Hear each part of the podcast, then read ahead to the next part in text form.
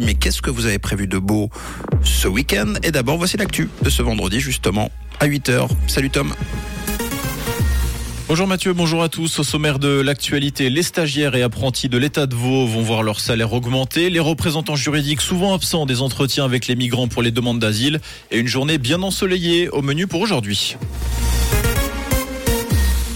Les apprentis et stagiaires de l'État de Vaud bénéficieront d'une indexation salariale. La mesure concerne 800 apprentis, dont 300 juste pour le CHUV et 200 stagiaires.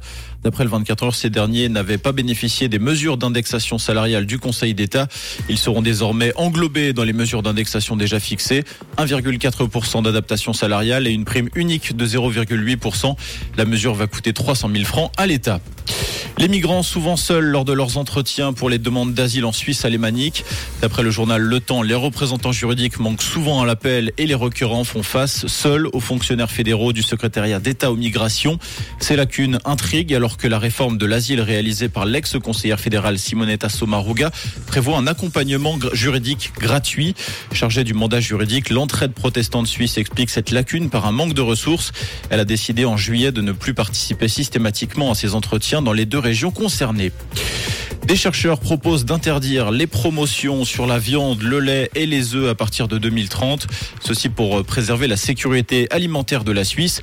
Le groupe de scientifiques a présenté ses propositions hier à Berne dans le cadre du sommet suisse sur le système alimentaire. Il propose également d'instaurer une taxe CO2, d'augmenter les droits de douane pour les produits animaux et un soutien aux zones rurales.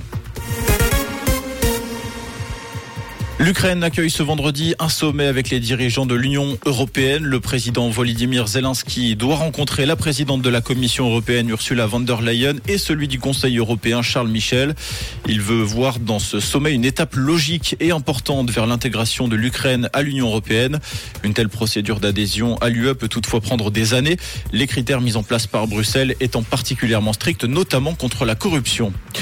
Aux États-Unis, le Pentagone a indiqué suivre à la trace un ballon espion chinois volant à haute altitude au-dessus de son territoire et de ses sites militaires sensibles.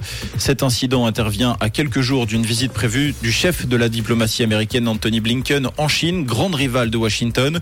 L'engin probablement destiné à de la surveillance ne représente pas de menace directe selon le Pentagone. En tennis, Stan Wawrinka va faire son retour en Coupe Davis ce vendredi. Titularisé, le Vaudois défiera Alexander Zverev dans le deuxième simple du duel entre l'Allemagne et la Suisse, comptant pour les qualifications. Le match d'ouverture opposera Marc-André Hussler à Oscar Otte. La rencontre débutera à 17h.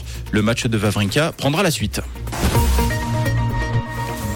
Et pour ce vendredi, des conditions globalement bien ensoleillées avec également quelques passages nuageux. Les températures sont douces et de saison, compte moins de degrés à Écharlens et à Bulle et à peine un petit degré du côté de Vufflan-la-Ville et à Panta avec de belles éclaircies annoncées pour ce week-end. Également une très belle matinée à tous à l'écoute de Rouge. C'était la météo, c'est Rouge.